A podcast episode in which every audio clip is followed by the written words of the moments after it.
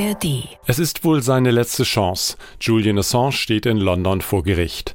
Der High Court entscheidet, ob der WikiLeaks-Gründer von Großbritannien an die USA ausgeliefert wird oder nicht.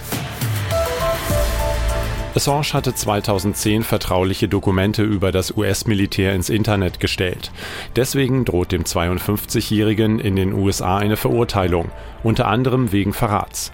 Das Verfahren gegen Assange und seine mögliche Auslieferung, das ist heute das Thema in den NDR-Info-Standpunkten mit Meinungen aus verschiedenen Medien. Heute ist Mittwoch, der 21. Februar. Mein Name ist Torben Müller. Hallo und herzlich willkommen. Unsere Gastkommentatorin Kaya Klapser von der Welt fordert von Außenministerin Baerbock, sich für Assange einzusetzen.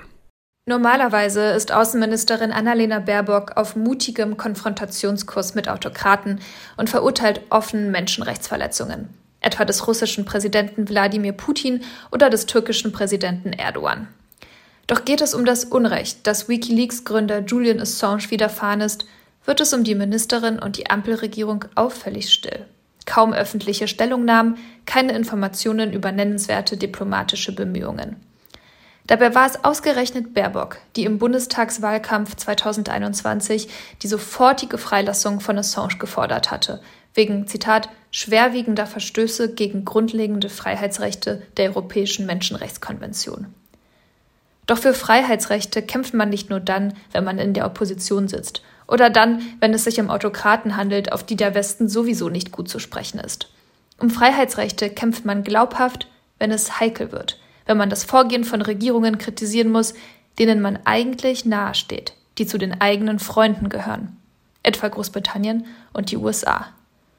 Und man kämpft auch dann um Freiheitsrechte eines Menschen, wenn dieser kein Heiliger ist, wie im Falle von Assange, der zwar großen Mut bewiesen, aber in der Vergangenheit auch Fehler gemacht hat.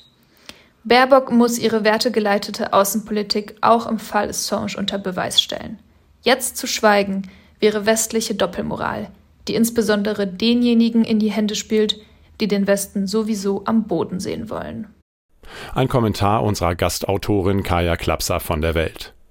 Im Thema des Tagespodcasts des österreichischen Standards heißt es, der Umgang mit Assange stehe in keinem Verhältnis zu dem, was er getan hat, aber Assange ist auch zum Teil selber schuld, dass er in diese juristischen Mühlen hier geraten ist. Indem er immer das Gefühl hatte, jeder verfolgt ihn, jeder möchte ihn eigentlich erwischen, hat er dabei auch Gesetze gebrochen. Diese Flucht in die ecuadorische Botschaft und diese jahrelange Zeit, die er dort verbracht hat, war ein Verstoß gegen britische Gesetze.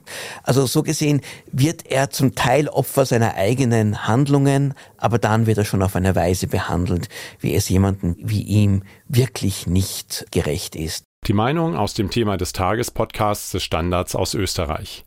Lorenz Mayer ist Autor und Medienkritiker. Er meint in seinem Kommentar für Radio 1 aus Berlin, es geht hier nicht um das einzelne Justizopfer eines rachsüchtigen Staates, sondern um ganz grundsätzliche Fragen. Wollen wir eine Welt, in der mutige Enthüllungen mit jahrzehntelanger Haft bestraft werden? Oder wollen wir eine Welt, in der Pressefreiheit und das Recht auf Information als Grundpfeiler der Demokratie geschützt und verteidigt werden? Wir müssen diese Fragen beantworten und für die Werte eintreten, die uns wichtig sind. Der britische High Court könnte damit beginnen und Assange endlich freilassen. Nein, er könnte es nicht, nur er sollte es. Die Meinung von Lorenz Mayer bei Radio 1. Werfen wir einen Blick in die Zeitungen.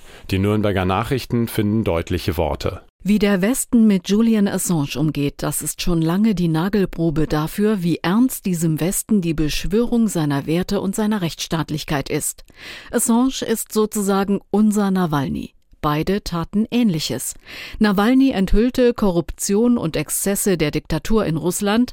Assange legte 2010 Kriegsverbrechen der USA im Irak und in Afghanistan offen. Und man muss es leider so konstatieren, der Westen, der sich in aller Regel mit seinem Rechtsstaatsprinzip abhebt von Diktaturen, geht mit Assange schlecht um. Besser zwar als Putins Willkürregime mit Nawalny, aber menschenunwürdig bis lebensgefährdend.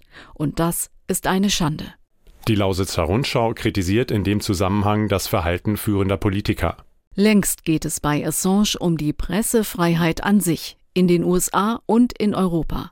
Sollte er wegen Spionage angeklagt werden, könnte man genauso gut die Spiegelreporter vor Gericht zerren, die die von Assange gesammelten Geheimpapiere veröffentlicht hatten, und mit ihnen alle anderen Journalisten, die in Zukunft geheime US-Dokumente veröffentlichen.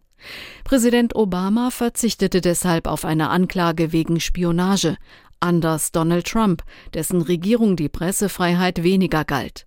Umso bedauerlicher ist es, dass Joe Biden die Anklage nicht zurückgezogen hat. Und das waren die NDR Info Standpunkte für heute. Eine neue Ausgabe gibt es morgen wieder und jederzeit auch im Abo, zum Beispiel in der ARD Audiothek. Einen entspannten Mittwoch wünscht Torben Müller. Ein Podcast von NDR Info.